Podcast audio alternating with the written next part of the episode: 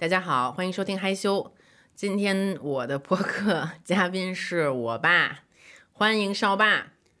大家好，我是少爸，我终于来了，跟你们见面了。什么叫终于来了呀？呃，因为我自己这个申请多次，想请你让我录节目，你总是看不上，我觉得没有什么热点，没有什么话点，我却不这么认为，我能谈的问题很多呀。你觉得你能谈什么呀？你的粉丝里面有很多也是，甚至于还超过你更喜欢我的人也有啊，你信不信？我知道，这我信。呃不多，比例肯定会小一点。啊，没事儿，不用自，谦。嗯，但确实是有的。嗯我爸最近看了《繁花》，然后我们俩就聊说，哎，其实可以聊一聊跟《繁花》以及《繁花》衍生的一些老上海，然后以及可能老北京的一些对比的这个话题。因为其实我跟我爸，我们俩都算是京沪的混血儿，啊，对对对，对吧？咱俩都是，是不是？可以说。啊，因为我爸呢是出生在上海，然后你是十岁的时候去了北京，我是出生在北京，但是有一半的上海血统，以及现在生活在上海，所以我觉得咱们俩作为这个两代京沪混血儿，都还挺有资格聊一聊与其相关的话题。是是是，我们也没有无意把《繁花》完全解开做解读，我们也没这个能力。但是呢，这确实是个热点。呃，谈《繁花》呢，我觉得主要呢，我毕竟是对吧，生我养我的这个土地上海，这个是又是个完全的上海版的啊，演绎了九十年代前前后后的啊，改哎，革开放不用介绍了，人都知道。你这样这样一个故事。所以呢，你听我的，听我的。你先跟大家打个招呼啊，我先给你做一个小 quiz，因为你说你是上海人，对不对？那你得先，我们听众好多也是上海人，你得先让我们听众感受一下你这上海话到底说的怎么样。你先用上海话介绍一下自己吧，简单的说两三句。沉默了，啊，大家好，大家好啊！现在啊，呃，这说什么呀？这这很简单说姐，我我我怎么介绍我自己？你就说我是少爸，但你就说大家好，我今天在上海跟我女儿录播客，我是少爸。这不好说。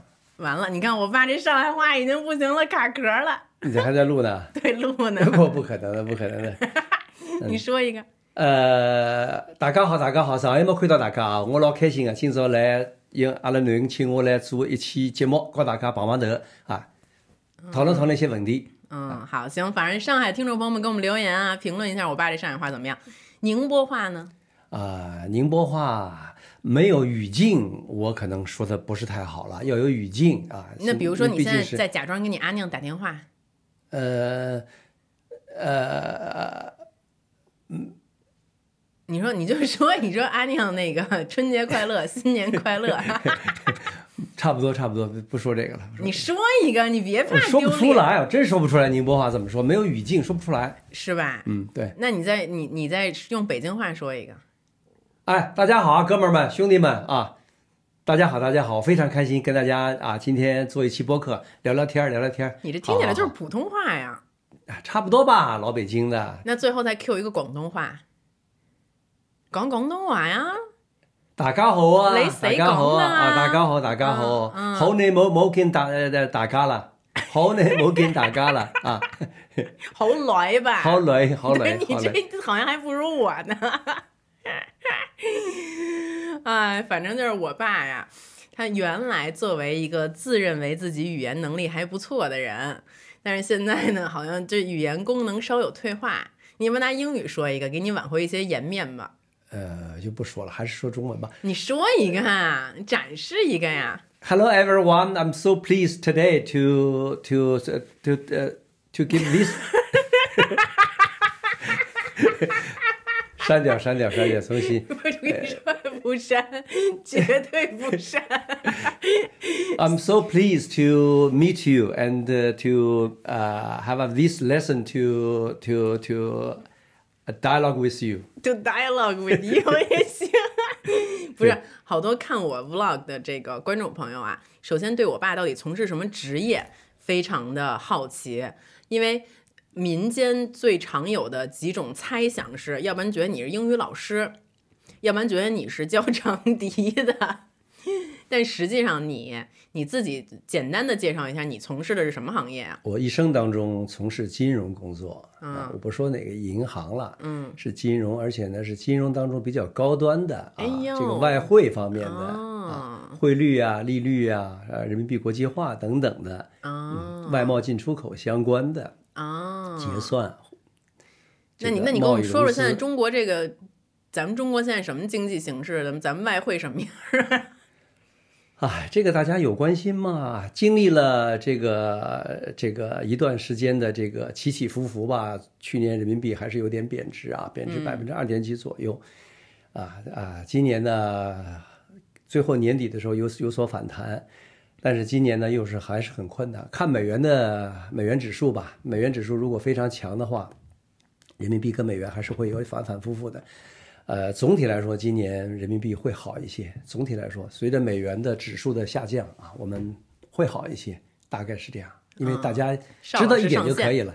这是这是一个，呃，至于说长笛嘛，那完全是一个啊，完全是个业余爱好。嗯，健身、长笛都是业余爱好。当老师啊，完全是一个这个 training job，这个这个 training 这个 job training 是 online training，是这不是个线上的。是这样的，我这这块儿我要向听众朋友们解释一下，因为我爸已经退休了嘛，但是我爸退休之后还是想赚点外快，所以说就是会有一些就是 take some training jobs，所以就以至于有一些我的观众。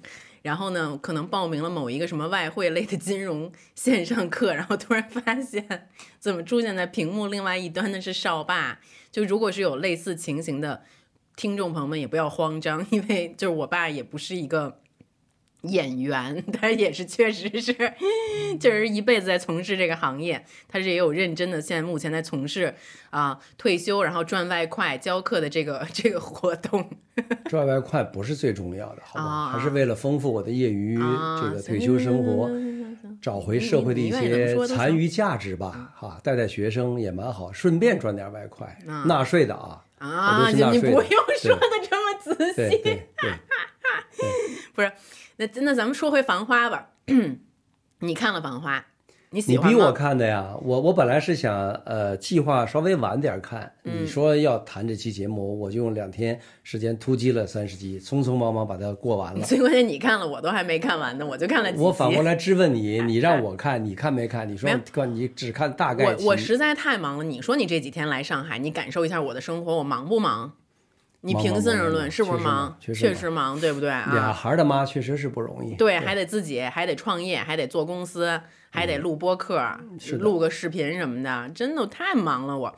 但是《繁花》，我是、嗯、第一听了很多。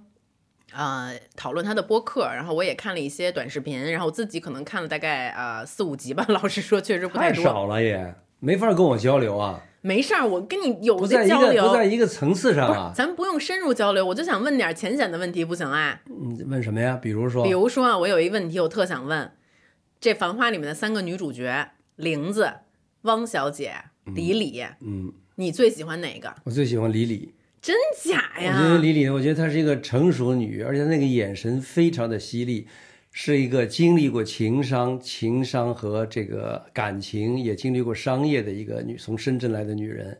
那她演的也真的是这个非常好，我很喜欢，特别喜欢。不是，你看你要是年轻的时候，你会跟李李谈恋爱，在这里面嗯、那我有点，我有点怕你，我又喜欢她，我有点怕，因为她太老辣了。啊、对，但但是但是确实很有味道。喜欢这个啊对对对，那你最不喜欢谁啊我？最不喜欢汪小姐。真的啊？我最不喜欢汪小姐，我并不是说唐嫣演的不好，是因为可能导演的要求是这样，他把一个上海女人从头演完，很作，很高声的尖叫，总是高八度的去去吵吵闹闹的来演说这些台词，呃，是导演要求的，不是他演是，的好咱们不。说这个演员演的怎么样，咱们就假设这些人物是角色，对角色里面我也不喜欢，就上海那个女孩太作了。你不喜欢作的女孩吗我？不喜欢，我不喜欢，我怕，我我我我我真我假呀我没有办法去去去去来来宠她。那你觉得这这三个人里面，我妈跟谁最接近？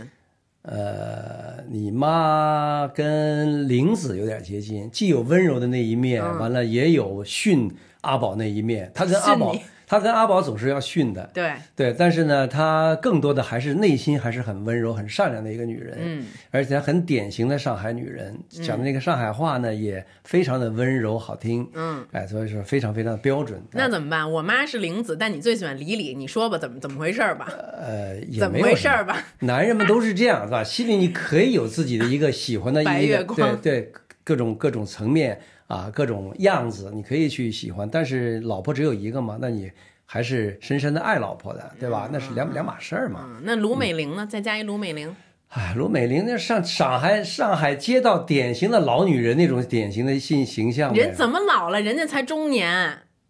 还是个老女人嘛，胖胖的那个是那个女人吧？对呀、就开饭馆那个，特别也是很老练的哎呀那。种那种那种女人，在我小时候的弄堂里头，确实是很多常见到嗯洗干妈啊，刘干妈啊，呃，弄好呀，弄好呀，回来了，买点啥小菜啦？哎呀，今朝买蛋呀，蛋老新鲜的呀，嗯哎呦侬买了不啦？哎哎呦就这种的嘛。啊，对，一小碗，你爱小碗啊啊，又去生煤炉煤炉去了，买完菜完了又去生去生煤炉去了，一会儿去大扫马桶等等的，这个就像这种的语气语调，在我小时候经常在弄堂里经常见到，我奶奶跟他们打招呼呀，啊，对，嗯嗯这就是卢美玲的那种腔调嗯啊。嗯对嗯。所以在你心中，嗯，一个典型的上海女人是什么样的呀？精明啊，强势，呃，要求男人多，要求男人多，比如会做家务啊，基本上女人是不不碰家务的，都是男人来炒菜做饭。嗯，这个是确实是上海男人，这点真的是很优秀。我爷爷也这样吗？呃，爷爷不不不典型，因为他那个年代不典型，嗯，他但是我是这样的，哎呦喂，最后又回到自己身呃上。我是这样的，完了，而且我认为我的同龄人，我的哥哥姐姐、弟弟妹妹，我们六零后、五零后的人都会做饭。嗯上海男人不会做饭是一种耻辱，基本都会。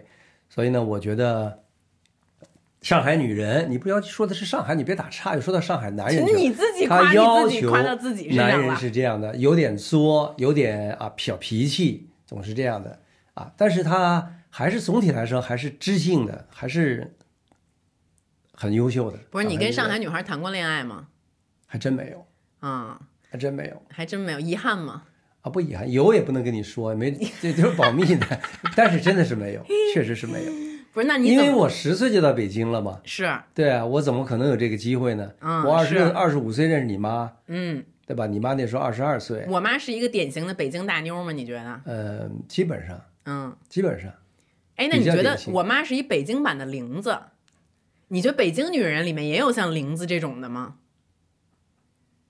嗯，有有有，那还是有的。嗯性格吧，都是双重性，都是有的，还是有的，还是有的。对，嗯，那比如那这个《繁花》里面的这三个男的啊，宝总、魏总、范总，嗯，你觉得你跟谁最接近？我跟魏总有点接近。哟，我觉得典型的魏总，我觉得，哎，首先我觉得魏总的上海话讲的是相当的标准，就是我最喜欢就这这一类的上海话，就是他很他很呃很，因为我也没有记台词，没有记太多啊，但是我觉得魏总的上海话是最地道的上海话，就是他跟林子是差不多的啊，跟阿宝他们都讲最现代的上海话，最代表这一代的人的上海话，跟爷叔的上海话是另一个上一辈的是不一样的啊。我我不是说这个话，我是喜欢魏总这个人啊，爽快、简单啊，哥们儿，他有北方人的义气，豪爽啊。这个为了汪小姐啊，为了追求汪小姐，能做出各种小资的情调，嗯，呃，很多这个嗯动作，包括一些安排啊，都很小资，又有北方人的豪爽啊。这个两个人一起啊做这批服装，最后成功的案例到深圳突击这批服装给沃尔玛。我喜欢魏总，那你觉得宝总呢？宝总我不敢说这个我呃多崇拜多欣赏他，因为毕竟是个电视剧里的人物，他确实是代表了上海男人的优秀的一面。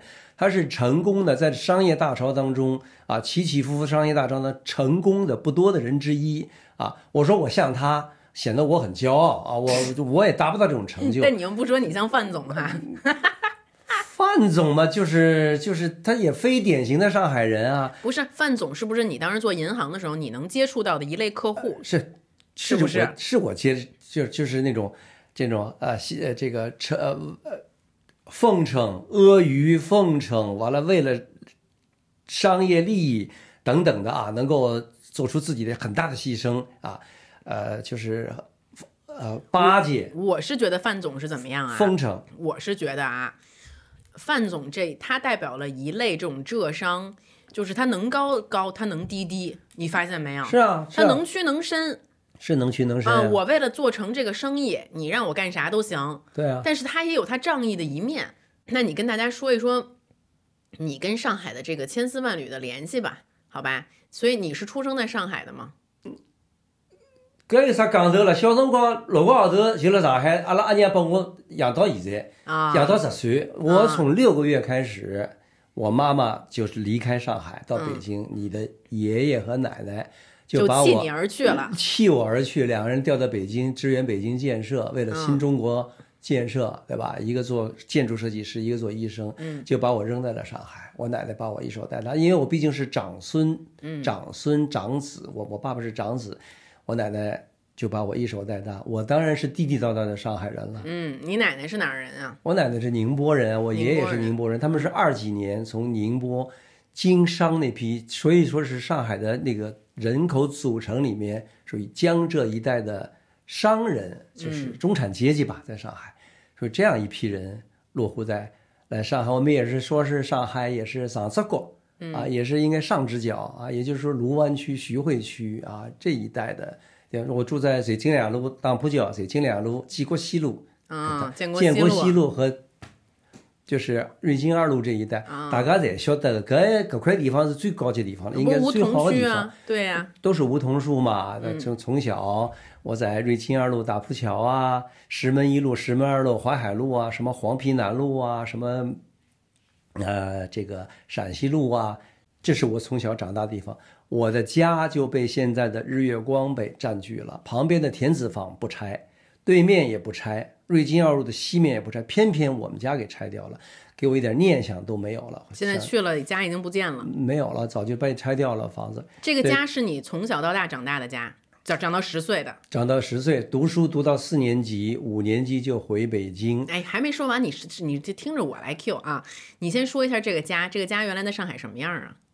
就是一从一楼有前厅、有厨房、有前有前龙堂、后龙堂，几厅、前房间、二房间啊啊，前楼、三三角楼这种前三楼、前楼，呃，顶子盖全套的一个房子。一个小独栋，小独栋以前我爷爷是买下来的，解放前是买下来的。那你也是富三代啊？嗯，那也在中产阶级嘛，我们家没有说很有钱，但是解放后慢慢慢慢慢慢的就就是没钱了没有钱了，靠子女慢慢慢慢的一层楼卖掉，二层楼租卖掉，只有一个三楼。我是在三楼这个三角楼高的这种三角形的小顶楼当中度过的童年，啊一把鼻涕一把泪，在弄里弄弄堂里玩儿长大哎的。，那你你爷爷是当时买的这栋楼，爷爷是你爷爷当时干啥的呀？他是金融方面的，也就是说是股票基金，就是旧上海股票基金，还有后来的保险的经纪人 broker。哦，等于说你这个从事金融行业也算是咱们邵家的一传统、啊，有一点点，有一点点渊源是吧？没有谈不上渊源吧，完全是巧合吧。但是你爷爷人家是正经 broker，你不是 broker 呢还？他每天早上，据说我叔叔总去问他，呃，就是早上黄包车送到好像是北京路那一带，黄外滩那边去上班，完了不定期去，完了再回来，就这样能养活全家九个人，七个孩子，两个阿姨，就这样那么一个一个人，呃，但是不是是大款，不是大款，也不是资本家，中都不产阶级，是中产阶级吧。嗯嗯，很富足，很殷实吧，一个、一个钱养活我，包括你爷爷在内的七个孩子，哎，不是二十年代的上海解放前那三几年生的七个孩子呀。不是那时候怎么当 broker？那时候有股票吗？呃，我查了一下，我又看了一下他的这个往事，那个不是真正的股市，是从四六年到四九年是比较正规的股市，国民党建的。在此之前，呃，绵绵延延的从清朝开始学西方一点不是很正规的，啊，这个一些股市啊、基金啊、债债券啊一些东西。嗯，但我爷爷是非常出名的，他说叫少神算，哎呦，就是他说的这个股票涨涨跌跌啊，他是非常准的啊，啊就是这么一个哎，你说是杜月笙当时去参加是谁的婚礼啊？是我我伯伯，你伯我伯伯结婚的时候呢，都可能是没参加婚礼，但是礼物是送到的。嗯，杜月笙的礼物是送到的啊，这点是确实是的，人不一定去，好像是这样。嗯，有这么一段经历吧。那当时你小的时候，你爷爷还健在吗？我四岁的时候死的，嗯六二年。嗯，那你对你爷爷的印象已经很淡了。呃，光秃脑瓢跟我一样，光头。呃，他其实身体并不是很差，是肺炎去走的，因为可能是，呃，因为可能是靠子女来接济他生活，他不想活了吧，就太困难了。因为因为以前啊，可能以前还是有过自己风光的时对候。对对对对，非常下午喝下午茶呀，嗯吃点心啊这样的这么一个老老人，就这样就去了。那你你说你的奶奶是他的其中一个老婆，二任吧，我们他没有不花，你爷爷可不是那种花的人，哦是这个不和吧？第一任感情不和，第二任老婆。对啊第二任老婆生了六个孩子，就这哦样，，嗯你这长孙也相当于是二房的长孙，是这样。第二任老婆的长孙。对对啊对对对对。那那你奶奶是啊、阿娘，然后阿拉我们宁波人叫阿尼亚嘛，尼亚尼亚嘛，亚索嘛，嗯。我们叫就是这个《繁华》里的亚爷叔嘛。爷叔，对我们宁波人叫亚索，其实我觉得上海人也叫亚索，嗯，叔叔上海人叫索索，应该叫亚索。哎，所以你听的这个爷叔，你听他的上海话，你是听的他有宁波味儿吗？还是？有有有，啊。就顺便我们不展开说啊，大概上海话分成三种，第一就是这是一个就是三四十年代人，就是游本昌的这种上海话啊，他是带一点点江浙的口音，但是你不是说他不标准啊啊，他非常很好听。呃，是他们是一代人，嗯，像我们跟阿我们这这一代人五六十年代的人啊，我们讲的五六十年代、六七十年代生的人，这是一个标准的代表现代主流的上海话。嗯什么话呢？还有就是九零后、两千后，由于这二三十年以来，他们现在幼儿园、小学不让讲普通话，所以他们的普通话就越来越差，越来越差。他们上海话越来越差。对，比如说唐嫣扮扮演的汪小姐，她偶尔个别地方呢就不大正宗不大正宗，不大标准。她也是正宗的，就是欠标准。大概这么三类。比如说，我举一个例子，我标准的上海话应该我，嗯就是 W O 前面还多了一个音，嗯我。比如我们拿 N 吧，N W 我，有本事说我说自我，自我加个自我两个字，而现代的零零后说上海话，他不会说这个呃 N W，他只会说 W O，我我我我来讲啊，我讲啊，我来说啊，他是这样的，就区别就很大啊，就这么。但是我很喜欢，就说明就是，呃，江浙一带的这个二三十年代来上海打拼的这帮精英们啊，他们住在上直角啊，比如说现在的这个法租界呀、包括徐家汇啊原法租，界徐家汇、卢湾区这一带，现在没有卢湾区了，这些就是带点上海的那种江浙腔的口音的这为代表。那么以阿宝啊、林子啊，包括这个魏总，他们说的是最标准的，还包括你说的卢美玲的，那绝对的是弄堂里的非常烟火气的、非常市井生活的上海话。嗯。而电视剧里唯一的就是像唐嫣说的，他们这批说的上海话的，稍微带点零零后这种腔调的，大概嗯年轻化一点的上海年轻化一点，稍微有点小的变化。那语言都是在变的，包括北京话、普通话也在变啊。是过去没有粉丝这一说呀，包括网约呀，没有，我妈的北京话跟我的北京话就有区别啊。是的，那咱们先说回这个你在上海度过童年这个事儿啊，在这老房子里面，刚才说了独栋的小别墅，但后来越来越衰败了。也谈不到小别墅，就是你见到的现在，包括你长弄堂里面长乐路现在还留着一部分这个长寿路、长乐路，他们还有就是一到三层。前门后门是一家都通的嗯啊，是这样的一个弄堂里面这个呃的啊，二门进去，西门喜门厅出去，嗯，后门进就是厨房、灶皮间，西门町侧旗一个小小的天井侧侧旗，这就是上海典型的上海。完了有二层楼，对吧？有三层阁楼，有有有这个，还有亭子间等等，也不大，其实就是百来平方，嗯，并不大。我是在这里长大的呀。不是，那那时候爷爷奶奶就你爸妈把你生完了之后就不要你了，就给你我搁爷爷奶奶。我就给我我奶奶寄十五块钱的生活费，来这个这个这个少女兵敲肚章啊，少元饼是我说敲图章，嗯，我奶奶日月盼着就是到三号来拿着图章就准备好到楼下邮递员来了。图章敲一下，完了十五块钱到隔壁的邮电局去取这十五块钱，那经济也还是挺拮据的。五块钱是我的抚养费，十块钱是给我奶奶的生活费，就这十五块钱，啊，还要给我交学费两块，还得给我买点衣服，偶尔的还要还要吃吃穿用度，嗯，对吧？当然还有其他的姐妹，我叔叔姑姑也要给钱，嗯，加起来也就是四五十块钱。等于说当时我当时我爷爷奶奶也是挺不不情不愿的离开了上海，去北京也是有赚钱的责任，是不是养家的责任？当然是政治觉悟是第一的，因为离开上海华东设计院，离开北京的上海的医院，去去到北京，对吧？这个南一个南方男人，对吧？对标准的也是有点小资情调的，你爷爷这么一个人，嗯，我觉得我妈奶奶奶又是杭州姑娘，西子女人，是对吧？他们到北京吃窝头啊，吃馒头，吃不惯是吧？还是吃不有点嗯惯，当然吃不惯了。那那个时候的有志青年，为了这个新中国建设，建设，都是这样的。五我五八年生，他们走，他们五五八五九去的吧？爷爷先去的，对妈妈奶奶后去的吗？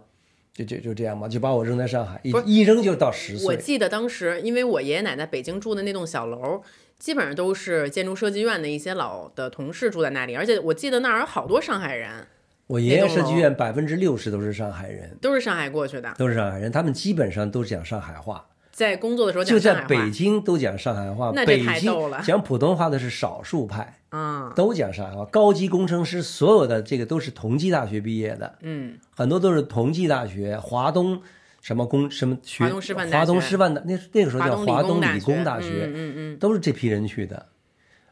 就说中央乐团整个五三年连锅端，北京的中央，我是喜欢交响乐的人，他们五三年上海乐团前迁到到北京的，你知道吗？嗯，全讲上海话。嗯，这些乐师们，小提琴家、大大提琴，全是上海人。哎这这种情况就太，包括奶奶医院的好多的主任医师、副主任医师都讲上海话。哎，这点就特别有意思，因为我每次跟别人说，我说，哎，我爸是啊、我爷爷奶奶从上海过去，之所以过去，是因为要支持首都建设，大家都觉得特别诧异，就觉得，哎，首都还需要上海人过来建设你这代人？不懂，因为五四九年解放以后呢，老北京要需要改造，要需要建设新中国，是需要一批精英们去的。嗯精英们包括一些医生，包括一些这个建筑师、工程师，工程师，呃当然航空航天就嗯更不说，我不懂啊。我我叔叔就是学航航空航天的，清华大学毕业的呀。嗯，我唯一的一个我们家最高学历的就是他了。对，名校毕业他就留，到就留到北京了嘛，嗯就做航空航天嘛。我们家就两个人，少少家就两个人在北京了在了。北京了，嗯，都是为我我爸有一个叔叔特逗，这也是从小算是带着你一起长大的叔叔吧？那是在上海的亚瑟呀，对呀、上海的亚瑟，我我马上去见他了。我知道，但是你在北京留在北京的这个叔叔，你不说他就闷头在弄堂里面学习，然后你奶奶也不懂，他学习成绩特好，啊，他我觉得真的是挺佩服他的。怎么说的不是他怎么能就一个八瓦的日光灯，啊？这么一间三楼的格子楼，这那么多孩子吵吵闹闹的，他就跟那儿学习他。还跟着学习，而且他还能居然就能考上清华大学。不是，当时 你说什么？怎么着？他们班班主任敲锣打鼓的过来你们弄堂里跟你说，不是，考上以后完了，我们家我爷爷和我奶奶很很漠然，啊、说怎么回事？干嘛还要去北京读书啊？说我小儿子考上清华了。我们没钱啊，我们不读了。嗯，后来老师就苦口婆心说这个怎么可以呢？我们一个学校里总共考不了几个清华北大，这么好的机会，你一定要努力，你也得去让他把这个学读出来啊！还是。物理系，对不对？对啊，完了以后呢，他说明天我就敲锣打鼓给你送送喜报。嗯，完了第二天早上叮咚哐个叮咚哐个叮哐叮哐叮咚哐个叮逼哐，完了就是所有邻居都说来看，接着拿着大喜报，完了嗯这个邵元培，什么这个祝贺邵元培到北的北京呃这个清华读。物理系，而且还读的是数学力学系，啊、数学、力学最牛逼，的系，嗯清清华最牛逼的工程工程系，嗯，是这么一个经过。后来我叔我姨我叔叔我我爸拍胸脯啊，说这说上海话就叫喇叭瓜拍断它，当保镖包了我身高头，阿哥会得帮一忙啊，说包到我身上，我把肋排肋排骨都敲断了，意思 上海话很形容，包到我身上我来管。结果我爸一月给他一块钱两块钱偷偷摸摸给我妈，还老骂他。嗯，就相当于支持自己的小弟读书自己小弟，但是我爸也没钱呀、我爸才五十二啊，是所以也是没钱，所以呢就是穷造成的嘛，嗯。最后产生一点矛盾，但是磕磕绊绊的还是读完了嘛，五年嘛，所以说，你看你们这邵家的这还挺逗的，original from 上海，但是呢，老大大儿子是因为支持首都建设去了北京，小儿子是因为考到了清华去了北京，现在也都零零散散的，这个分布在上海及北京，是不是？我是不得不小时候傻帽的被迁到了派出所，被迁到北京去的，我又不懂。你你其实当时不想去北京，我我说实话，我不知道什么是北京上海，我只喜欢上海，我爱我奶奶，嗯，我就喜欢上海这条弄堂，嗯，尽管是个三层楼，手冻的都冻冻冻出冻疮来，对吧？这夏天热的简直是在这个这个都烤死了那个三嗯楼，但是我爱我奶奶呀，你当时跟你爸妈是不是没什么感情啊？完全没感情啊。嗯，走的时候我很木然呀，迁到我在旁边那个到派出所，现在这派出所还在呢。不是，我想先等，咱们先暂停一下啊，搞清楚这个事情的前因后果。所以你从从小就是跟阿酿一起生活在上海，生活到十岁，然后这期间就是你爸妈每月给你寄这十五块钱过来，其中这五块钱给你，对啊十块钱给阿酿，对，也分不清楚吧？也分不清楚。呀对，然后以及这个小弄堂里面还有一些你的亚嫂，还有你的小叔、大叔什么的，姑姑什么之类的，反正你们就上海一家人挺好的，带你这么一小崽子，嗯你也挺淘的，到处跑来跑去的。挺挺开心的，然后怎么就要给你接到北京去了呀？后来我爸爸妈妈觉得呢，我弟弟在北京，嗯，毕竟就两个儿子，嗯，最终还得回到爸妈自己身边吧，总不能老让奶奶奶奶爷爷带。不是要不你就从小从此以后十岁有你就永远在上海了，因为已经到了五年级六年级了，这个他们不懂什么儿童心理学，那个时候的爸妈。没有这么细腻，只就一个朴素的一个一个父母父母的感情，该接回来了，再不接了就就不儿子就不别认了。就别回来了，对。干脆就就在上海了，那就把我接回来了。我记得那天我奶奶把我拉着我手到派出所迁户口，人家派出所警察连问我奶奶三遍：“老太婆，侬想好上海户口啊？那孙子上海户口啊？汽车就回不来了，侬想好老太婆？”嗯完了，我奶奶看我一眼，我又看看我奶奶，我又不懂。不是要给你迁成北京户口是吧？派出所告诉我们，刚才我说的那我段上海听懂了，话听，懂了啊！你听懂了，我们的粉丝听不懂。啊好你再意思就是说老太婆，你听清楚，嗯，你孙子可是上海人，上海户可最宝贵啊，侬出去就进不来了啊，嗯你迁出去可就进不来了，迁出去容易，进不来了，那就你给你迁哪儿去了呀？迁到北京啊。不是，那北京户口也挺值钱的呀。是也很值钱啊。嗯那那但的问题，上海人就认为上海是最的 one，嗯就是最好的。嗯，所以那就是那怎么着？那你那你那我就稀里糊涂就你走了呀奶奶就给，你签了呗，签走了呀。签走了。那我就到北京读五六年级了，傻不是傻乎乎不是的。，就是等会儿，首先我有几个两个问题啊。第一就是，嗯，我我爷爷奶奶一共生了俩儿子，你是大儿子，我叔叔是小儿子。那小儿子为什么在北京跟他们一起长大的呀？小儿子不就是你的叔叔了，你的、你的亚索了。是啊，对他很简单，他大概一两岁的时候，由由外婆在桐庐嗯带了一下，嗯但是很快就送到北京幼儿园。啊，就是他两个人，他负担不起两个儿子的抚养，只能选一只能个选一个，就把小儿子送到北京，我在上海一直到了十岁。啊，明白了。所以说，叔叔其实相对幸运，是从小跟着爸妈一起长大的。差不多吧，嗯基本上一岁两岁去的嘛。嗯啊。然后呢，那你就是跟着奶奶一起长大，长到十岁的时候说给你要给你接过去了，那怎么接呀？从上海到北京？那个时候火车好像是南京长江大桥，六九年好像刚刚有了吧，有了大概是二十六个小时吧。二十六个小时绿皮车，嗯，绿皮车呢，完了这个完了，我奶奶就嚷嚷啊，干干啥隆隆了，干啥隆隆了，拖个解放军呀，拖个解放军。啊，还真就拖到了一个解放军，全列车找来找去，正好我那一个我那个是那个那个那组车厢里面的六个，他是六个人对四个人是吧？这边六个人，这边四个人，硬板坐，完了找了个解放军，完了就托解放军把我送上车，完了呢就到北京，完了解放军叔叔包括旁边人都很好，就都照顾我一路。一人坐的火车，我就一个人坐火车呀，完了啊我爸爸妈妈到北京站来接我呀。啊，哎，那个时候还是六九年，还是文化大革命呢啊。嗯，对嗯，就这样，我就还是很安全的到到了北北京嘛。啊，对，那时候十岁了，对对对到北京读五六年级，哎，读五年级，十岁差不多，读五年四五年级的样子啊。嗯那个时候会说普普通话吗？我一口上海话，这个这个就是跟现在 差距太大了。啊，那时候我们普通话没现。我们现在的孩子，幼儿园包括到小学是完全都是普通话，嗯，包括爷爷奶奶为了迁就他的孙女和外孙女，都得讲普通话。我们那时候还是以上海话为主的，对，一口上海话。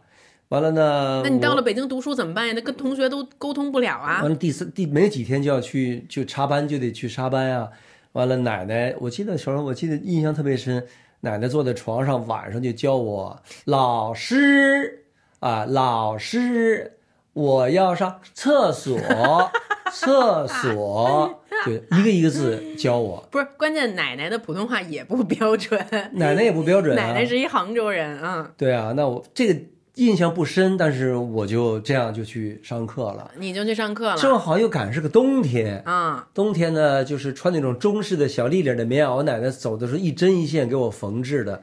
完了，穿了一双豆包鞋。什么是豆包鞋啊？你们现在不知道，我给你们描述一下：左一片，右一片，鞋一个鞋底，把它三合一纳起来，当中有条缝接起来，那不像个包子一样的吗？棉里头续上棉花，可暖和了。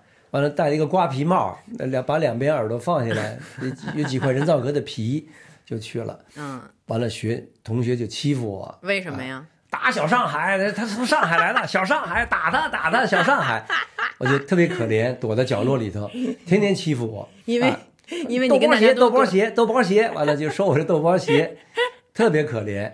嗯是啊，你像你让一小孩冷不丁的换一个环境，换一种语言，什么都格格不入。非常不习惯，嗯，完了，我我妈妈就是为了哄我，就做一些好吃的给我，我都不吃，嗯，我说搿阿拉阿娘会得烧个，嗯搿我阿拉阿娘专门烧烧拨我吃的，嗯。阿拉阿娘勿来海我不吃，嗯。我奶奶不在我不吃，是啊。我说这奶奶我会我这我奶奶也会做，嗯。完了我就站在门口就不进来，完了我妈就给我拽进来吃吃吃吃吃吃，就知道你奶奶就知道你奶奶，就 这样不是，那你奶奶想你吗？在上海想啊，当然想了，啊，一直带到大十岁的孙子突然走了。当然了，很爱的嘛，对呀、我现在有孩子，我体会一下这种感情，我都觉得你没准你那时候都能有点心理创伤，突然有这么一个巨变，只是现在咱们没办法回溯了。具体的呢，我也没有办办法反映我自己有多大的心理创伤，反正是过来了。嗯那时候我也不懂，太小了，十岁。但是刚才我说的那两段回忆是真实的、真实的故事，嗯，跟大家分享，也包括离开派出所啊。啊，嗯包括在火车上还傻帽还表演一段他妈京剧，就让一个 一个小组十个人需要为了消磨时间，一个小组出一段节目，他们就让我这让这小上海表演一段节目。嗯你说，你说，你说让我表演，你说我你我还真是傻帽就站出来了。完了以后，那这表演什么呀，小孩儿？我说我唱段京剧吧，唱什么你上京剧？你上海小孩唱什么京剧唱《啊？红灯记》啊李玉和嗯，啊，我站着我还有动作，临行喝马一碗酒，浑身是胆雄赳赳。我就还真唱了一段哎呦，大家妈呀，这段已经破破麦了。没事，别别摸，别摸，别摸，可以，可以，可以，可以，挺好，挺好，挺好。全场掌声雷动。从十岁以后，然后到现在的这么几十年的时间，基本上就是生活在北京了。然后在北京，后来跟我妈相知相遇，在北京组建的家庭，上海就变成你一个遥远的故乡的一个符号了，是不是？但是我只要有机会，嗯，无论是出差，所以呢，他说的阿宝里面讲的那个故事，九十年代我正好在一家大的金融机构工作，经常出差，嗯只要是能出差，我就变着法儿的就来来上海来上海嗯看我的阿娘嗯啊，看我叔叔，嗯呃，很有感情，很有感情的。跟哎，这么虽然在，北京了，但是还是上海情节更重吧。所以看到这个 《繁花》，触景生情啊，百感交集。这么说来，我发现你跟我妈有一个共同点，是在于你们俩都是奶奶带大的。对我听他说的最多的就是奶奶奶奶奶奶跟他爸没什么感情嘛，跟爸妈，他十七岁才回到他妈身边的嘛，就是没有什么好像父爱母爱没有没有那么重。其实我也不是那么重，嗯我第一最喜欢的最爱的人就是我奶奶。嗯我奶奶去世的时候，九五年，我第一时间，九六年啊，活到九十四岁，嗯我第一时间来给来给她守来守灵嗯，啊，送葬。九九九六，九六年去世的，他活到九十三吧，那也是很长寿了。嗯，就我们最后脑子是清楚的吗？嗯具体走的时候我并不清楚，反正也是老死了吧，差不多。嗯嗯嗯嗯嗯嗯，所以呢，总体来说，上海情节更多于北京情节更多一点，跟妈妈是有点接近这一点。嗯，她也是，她也是，嗯，那你这个从上海去北京了之后，在家里面，你们家里面是一个什么样的环境啊？你跟你爸妈还是保持着上海人的习惯吗？还有比如说吃饭、烧菜、说话，平时是一个什么状态？我在家里跟爸妈就说上海话，我弟弟说普通话。嗯我弟弟因为从小就对吧在北，京幼儿园长大的，但是我弟能听懂嗯啊。我们基本上上海话交流为主，爷爷一张一一一开口就是就是上海话，嗯就是那种比较老腔调的上海话啊。我们都是说还是说上海话为主。炒菜做饭嘛，虽然虽然吃有时候不得不吃馒头，我们拿我们拿馒头拿拿二斤的那个馒头票。嗯，粗粮票去换一斤大米。嗯我们小时候是这样的，还是想吃大米。对，还是尽可能去买鱼啊什么的，哎，还是生活还可以吧，中我跟我我等中等。我跟听众朋友们说吧，我爸在这里说的含蓄了，就是以我小时候这个仅有的记忆而言啊，我奶奶就是一个典型的南方人，不吃面条，不吃馒头，不吃蒜，不吃葱，就是吃米饭。但到现在也这样啊，是啊，对呀、然后呢，相当的顽固。相当的顽固，对，就是米饭米饭米饭米饭每天。然后这个说到这个做菜呢，也是我从小虽然说是出生在北京，长在北京，但是我总记得家里面做饭老放糖，就在我看来放糖是一个常态，就是比如说鸡蛋炒西红柿要放三勺糖，做红烧带鱼也要狂放糖。对啊，不挺好吃的吗？嗯，我知道。不好啊。我原来小时候认为这是一个 default，你知道吗？我认为所有家都这样。后来我去了别人小孩家，我才发现人小孩家里不放糖。我第一口吃人家家做那鸡蛋炒西红柿，我说这怎么是咸的，不是甜的呀？后来才知道是咱们家的一个习惯。我爸小的时候带我特别喜欢去北京仅有的那几家上海超市买黄泥螺、对啊，醉鸡、醉鸡、黄泥螺烤麸，啊，还有烤麸，嗯，这几样东西。嗯，后来我才发现，哦，这是我家的一个与众不同的地方。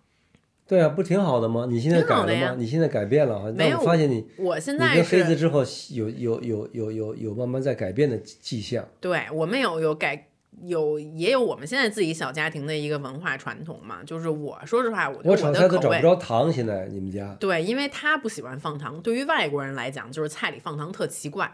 他甜点他在放糖，他们平时的炒菜不会放糖。嗯，其实北方人也不太放糖，北京人可能稍微放点儿，嗯好多地方都不放。比如我当时去武汉读书的时候，他们也完全不放糖，他们放辣椒。他们的鱼香肉丝和他们的那个鸡蛋炒西红柿是一点儿甜味儿都没有的，嗯甚至还没有北京人放糖放的多呢。那你觉得咱们俩作为这两代的京沪混血儿吧，啊，嗯咱们说一说北京人跟上海人的区别怎么样？这个话题非常危险啊，我知道，但咱们俩就是闲谈闲聊啊，大家也别上纲我们无异。于得罪谁，啊对对对就就只是从文化生活的这个市井角度，这是一个非常危险，但是我觉得挺有趣的话题。那我先说吧，你说吧。我先说啊，我觉得最大的一个不一样是北京人呢，好像看上去更有人情味儿。北京是一个更讲人情的社会，我不知道你同不同意啊？不光是不光是人情味儿，北京人就是不管男孩儿、女孩儿、爷们儿还是女人，他就是比较义气、对，比较讲义气、简单、嗯、简单。讲义气，呃，讲情义，特别重情义，讲义气。嗯，这个经常是让你觉得是有点外冷内热的。就比如这胡同里的老大爷大妈，一开始看不上你觉得，对但实际上跟你一熟了，就是特别的温暖。对，嗯，我觉得主要是讲义气，但是偶尔的时候呢，有的时候呢，可能做不到的事情呢，容易容易承诺的多，有时候可能做不到。对，就比如有时候比较喜欢吹牛对啊，对但有时候可能做不到，但人心是有这个心思的。对对对，他并并不是恶意的去去做不到或者怎么样。完了，这个这点呢是是有的，这个情况是有的。就是北京人最大的特点就是你真是可以交朋友、对喝酒、豪爽，豪爽，对，吃饭，平时出来玩儿会特别开，心。大家讲嗯义气，讲哥们儿。完了，这个是，而且过年过节必定问候，大家一起玩儿，哥们儿好不好？啊姐们儿好不好啊？对，这个谁有钱谁就花，这都，这没有问题。我有钱我请客。对对于北京人来讲，说咱们几个好朋友出来怎么着还 A A，那不可能。对对今天哥们儿请，下顿那个北京女孩也，请。北京女孩也是这样。北京女孩不太重视，如果从物质和精神层面和感情层面更重视感情层面，不在乎这个你要多少彩礼啊，多少嗯钱养我等等的。真正的北京倒不是这样的嗯，啊，不大在意。啊对，嗯，这是我的一个感受。当然，就是这个重情义呢，它一定是有好有坏的啊。有时候过于重情义，就比如说像我妈吧，就有时候就不跟你讲道理。你知道吗？就是我的感受就是这样的，你别跟我说什么这个那个的，我的感受最先，对。我的感受是占第一位的。对，上海人呢，我感觉在这个方面正相反，嗯，上海人就很理性，很看规矩。对。比如说，我们说上海人精明啊，就是我我感受的一点是，上海人看合同看的比北京人要要仔细要仔细好多。其实合同就是一个特别特别简单的一个规则社会的一个表征上面的一个表现。就咱俩挺在好的呀。是好事儿，就是无论是这个房租合同，当时我跟我的这个呃房东之间来回可能合同上的一些细节，还是说比如说我们跟工厂之间的合同，还是我们跟员工之间的合同，其实大家都会看得相对仔细很多。这个这，因为我有发言权，因为我毕竟在九几年，这个不在二零零六零七，我我们总部机构把我派到上海，也算做一个分支机构的高管，嗯，我也带领一个团队，我的业绩创得非常不错。那个几年当中，我又有上海话，我有普通话，我有英文这三方面的优势，所以呢，这三方面的客户我都能打交道，嗯，我业绩做得也很好。我觉得就是大家也不用喝白酒，就是两瓶红酒打底了。我又不擅长喝酒，嗯，所以呢，酒不需要多，嗯，把事情谈清楚，按照契约精神，对，这方面是上海人做的是强项不错的。基本上大体上，呃，你不用担心他说的话做不到，嗯是可以做到的。上海也有失误的时候，但他真的是血本无亏了，嗯，他也有，但是他不会故意的去骗你。所以呢，在契约精神上，在守呃在守合同方面这方面呢，啊，上海这点做的是比较好。小资 小资情调啊，这个没有，咱们先先先把这合同这事儿说完啊。对就这事儿，我感触也很深的一点就是，就像你刚才说的，跟以北京人为代表的北方人做生意，有的时候还确实需要上酒桌。对，哎，这个其实我特别的好奇，为什么？就是为什么很多人时候在北方谈生意，这事儿只能在酒桌上谈呢？那一个是呃南北方文化的问题吧。那嗯北京在酒桌上谈并不明显啊，更明显的就要看东北和山东啊。对，那为什么呢？啊，对吧？北京要跟他们比，那酒量并不算太大。是北京算是较我是为中等，比较较为居中的，斯文的比较温和了。对 对对。对那为什么这些北方的城市更重视这些酒桌上的文化？就好像是咱俩得在桌酒桌上把这酒喝明白了，咱们才能一起做生意。对，也不是也不是完全绝对的。北嗯京人讲文化，难道你南方人，你你不要小看浙江人，嗯，也很能喝酒，绍兴、宁波那酒喝厉也很厉害的。喝黄酒。对，包括嗯安徽，包括江苏也很厉害的。所以总体来说呢，就是我们说的是北京、上海这个区别，你也不用展开说了。嗯总体来说，酒文化在中国是确实是有的。嗯呃，就北京而言呢，确实是需要酒上呢再烘托一下气氛。嗯北京人豪爽嘛，对，对吧？再烘托一下气氛，呃，大多数情况下还是能够完成合同的。北京也一样能完成，嗯，也是能做到的。咱就说不说这合同吧，就说这个说到这酒文化，我自己的感受啊，就你看我作为这个八零后，八八年也接近九零年的，啊、我 这八零后、九零后，我感觉我们交朋友也是，就是北跟北京人交朋友啊，更喜欢，哎，在酒桌桌上面，对，来觥筹交错，得两得来点儿喝的，对。你知道吗？就觉得没有点酒精就不助兴，咱们得疯起来，你知道吗？对，所以我为什么我在上海的业绩特别适合我呀？我们领导看对的人了，对说你又是上海人，他说上我把你派到上海去，对你的重视和提拔，你要发挥作用。哎，我觉得是挺好的呀，比较适合你的性格。上海是商业的中心啊，金融中心啊，特别适合我，又有这么多世界五百强，是、啊没有我，我是觉得跟上海人我又在不用喝酒，对，关键是不用喝酒，我不需要喝酒。在上海这边交朋友啊，我是觉得在这上面挺不一样的。上海的朋友，你需要更多回更多回合的这个往来，但每一回合很多时候是比较淡的，你知道吗？就是有点君子之交淡如水的那个感觉。因为都说明白了，大家就听明白，把事情做好就行了，不啊很多需要喝那么多酒。就很多时候可能就就哪怕不是做生意，就是交朋友也是啊对。就咱们的几个回合都是，哎，先试探一下我们之间有没有共同语言，我们之间能不能对对给对方带来火花，我们之间能不能谈得来。哎，第一轮我并不是就要跟你拜把子了，就要跟你交朋友了，我还是慢慢慢慢慢慢慢慢的发展。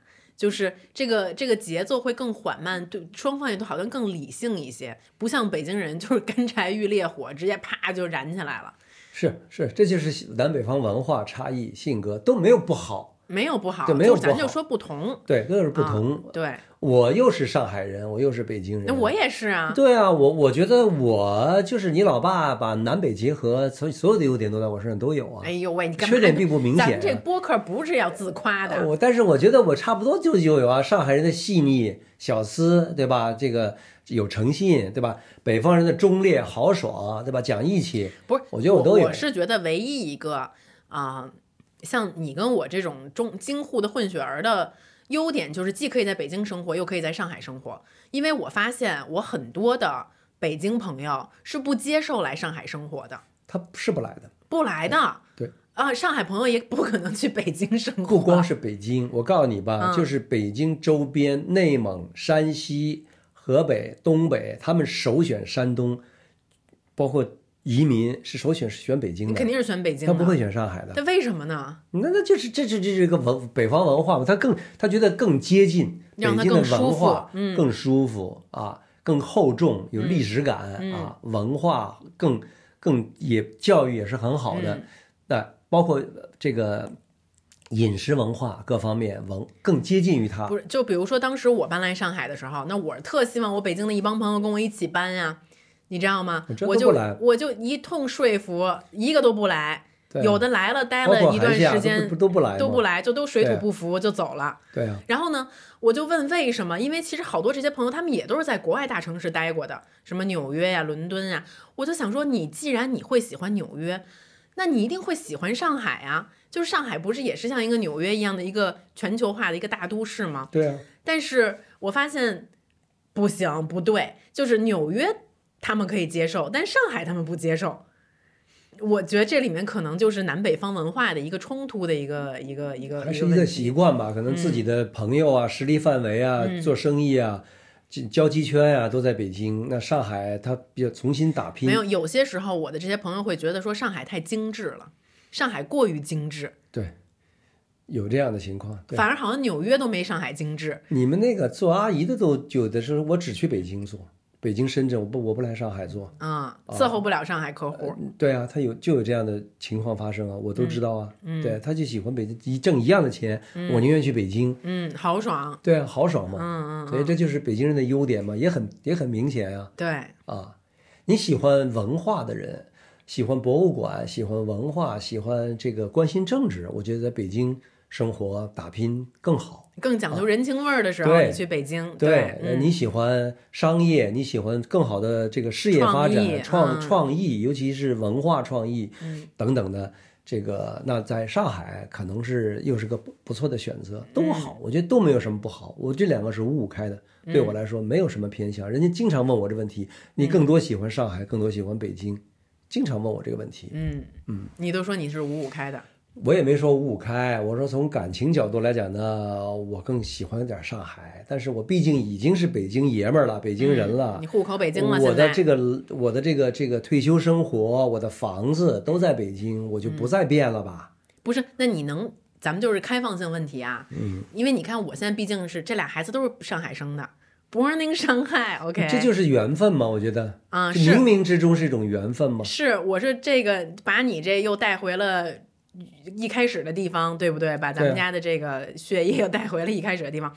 你觉得有可能你跟妈妈来上海过你们的退休生活吗？不大可能。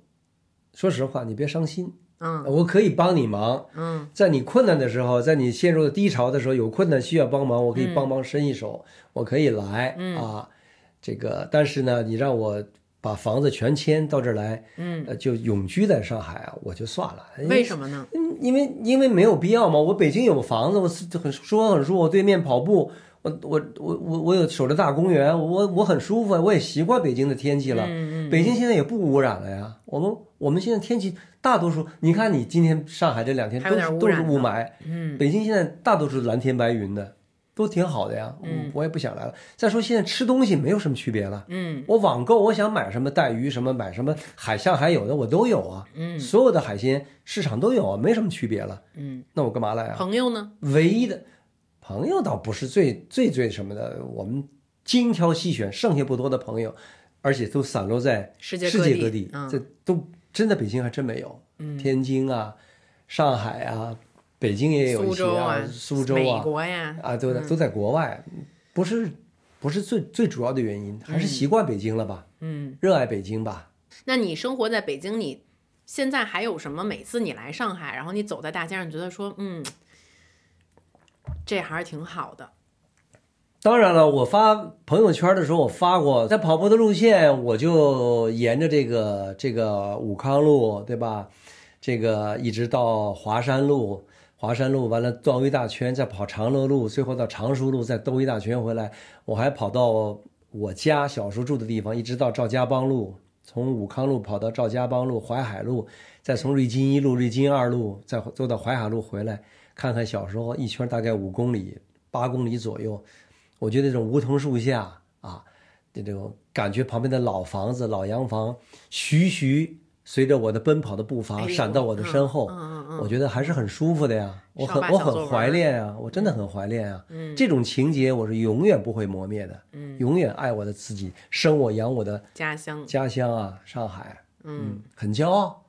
你也应该为你两个孩子感到骄傲啊！我们上海丝毫不比巴黎、伦敦、米兰、纽约哪个城市比它差呀？是啊，鼎鼎大名啊！你排世界排六六大最现代化的城市里头，当然就必必有上海啊！我很骄傲啊，诺尔和奈又是 born in 上海。对啊，我觉得这是他们的出生地永远不会改变，这也是我跟黑子当时选择我们俩就非常肯定的一点，觉得他们这个上海的印记会一直跟随着他们，对，这是无论，他在哪里生活，他永远 born in 上这。也是你老爸对你的要求。无论你今后如何生活，你们今后去哪里，我要求就是这个孩子两个，你一定记住啊，你的你们两个出生在中国，嗯，你们生于啊中全世界最美好的城市、最漂亮的城市上海，嗯。啊，你们到哪儿都不要忘你的根啊，你的姥爷、你的外婆是中国人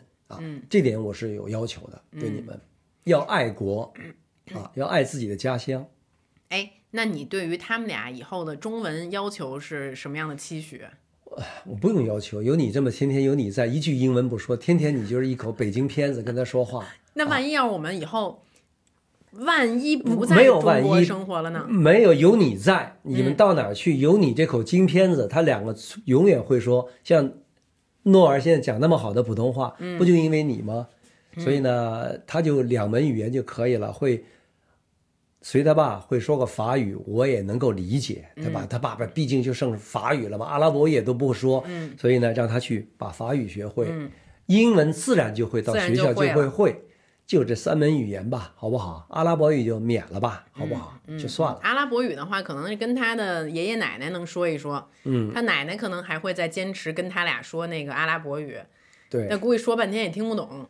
对他可能能回回话回法语，但他奶奶要坚持说阿拉伯语，就坚持说呗。对，反正就这么个要求吧，就是国语啊，Mandarin 不要忘记，不要忘记祖国啊，不要要忘你生你养你养你的上海，你是生在上海，这生当中你是无法改变的。嗯，你们去哪我们都，你们高兴，你们幸福就是我们的幸福。嗯。都无所谓，差不多了。We begin with 繁花，I suggest end with 繁花。我觉得最后吧，我觉得这句话，我觉得是阿宝最后一句台词。不是，我爸现在要 summarize 一下，你说吧。我记不住的这个，我跟大家、跟我们的这个粉丝、大家朋友，大家一起一起来，呃，领会一下这句话。我记不住，我也没背。啊，阿宝最后说：“我们知道自己在每个春天。”会开出什么样的花？嗯，下一句是什么？也知道秋天不会结出什么样的结果，但我们依然会期待一个冬冬天冬春的到来。冬春的到来，冬去春来，应该是我们仍然期待。说一下后半句话啊！但我们依然会期待一个冬去春来的今天。嗯，这句话是应该是。我说的不是很确切了，因为但是我是凭脑子记的，我印象比较深，嗯啊，所以呢，这是我的一个啊一个结束语吧，跟大家共勉，大家可以不同的经历、不同的感受，大家对这段话可能也有不同的体验吧。嗯，行，谢谢少爸光光临我们这个嗨修，跟我们分享了这么多小的时候在上海、在北京这些有意思的故事啊。你再跟大家预告一下吧。你说预告一下，我觉得就一句话，不是 last but not 那个不是是 first time but not least。对，就是不是最后一次。你说你你跟大家说说，你还能跟我们聊点什么呀？你们可以留言行不行啊？啊，说给我很大的压力。妈妈有两千多的是留言板，我妈说的。我妈说我那期有两千多条留言。那我不知道，我确实没把握，因为你们女人的话题，对吧？我的，我觉得我并不是能力问题超不过你妈两千条，我也不知道。我觉得你今天跟我的这个导读给我不是我最大的热点。所以我可能回答的不是那么期许大家。什么导读啊？就是你的这个，就是你的引引导我，你跟我的对话的引导，跟我让我说的一些话题，可能并不是我最最擅长的。哎呦，那你还擅长什么呀？我看大家留言吧。哎比如说你的爸爸妈妈是退休怎么生活的？嗯啊，比如说我们退休，我跟不是我跟你说，大家觉大家觉得可能会对什么感兴趣啊？你怎么学英语的？呃，这个没问题。啊，呃，因我怎么学长笛的？我怎么带你的？我怎么把你带大的？就我小时候对你的教育关系，对关父女关系啊，然后以及你怎么那个，呃，这些都可以从事金融的这个工作，也许你的事业发展怎么给给年轻人一些职场建议？这个可以啊，当然可以。对对我虽然不是很成功，我也不是很牛，但是我觉得基本上我的同事跟我说说邵总，你还不是人。这个人生赢家呀，我说我不算吧，行了，我说我不算人生赢家吧，低调谦虚。他说那那你那你就既然这样的话，他说那你就把你已经给我们树立了个很我是我们追求的目标了。我说没有没有，我还到不了你们那代人，我说实话，运气好，真是运气好。我承认我运气好啊。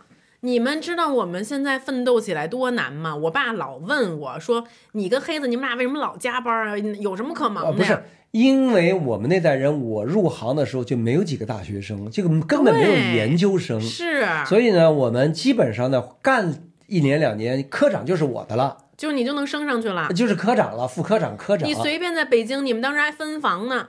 对啊，那以后再谈这话题。对，我稍微出国办了一件大事，回来我就提处长了。就是呀。你们现在是没不可能的，我们哪有那么好的机会啊？这个话题咱们咱们可以留着以后聊啊。我们谈谈我的职业生涯，对，谈谈我的兴趣爱好，唱歌啊、长笛啊、健身啊等等的，还谈谈我们教育跟父女子女的关系的问题啊。再谈些你们爸妈退休生活跟我的区别。我们年轻人对你们退休生活不感兴趣，不一定。你不太孝敬你父母，人家孝敬父母就喜欢。我怎么不孝？我还不孝敬父母啊！不孝敬，孝敬，孝敬。但是呢，你们很多办孝敬、关爱父母的人，他也知道我怎么安排好我爸妈的退休生活呀，我怎么跟我妈爸妈更好的相处啊，这方面我们都可以聊一聊啊。我觉得估计我的听众会对于什么更加务实一点的事情，类似于什么养老基金啊、保险啊，可以啊，可以聊啊。投资啊，没准这种事儿更感兴趣一嗯，些、投资方面的，包括包括理财啊，对理财、退休生活理财的方面啊。行吧，行吧，行吧，那这期就是这样了。那你用上海话跟大家说拜拜吧。你怎么老是突然就说说让我说上海话？我没有语境的情况下，我也不是。好好，大家大家开心就好。阿拉，我希望大家欢喜啊我的节目，欢喜今朝的啊演出，好吧？阿拉下趟再会，下趟再会。我希望再告大家大家帮头。大家再会。好，再会，再会，再会嗯。好，那这就是这一期的嗨修。现在你可以在小宇宙、喜马拉雅、网易云音乐、Spotify 和苹果播客上订阅嗨修。我们下期见喽，拜拜。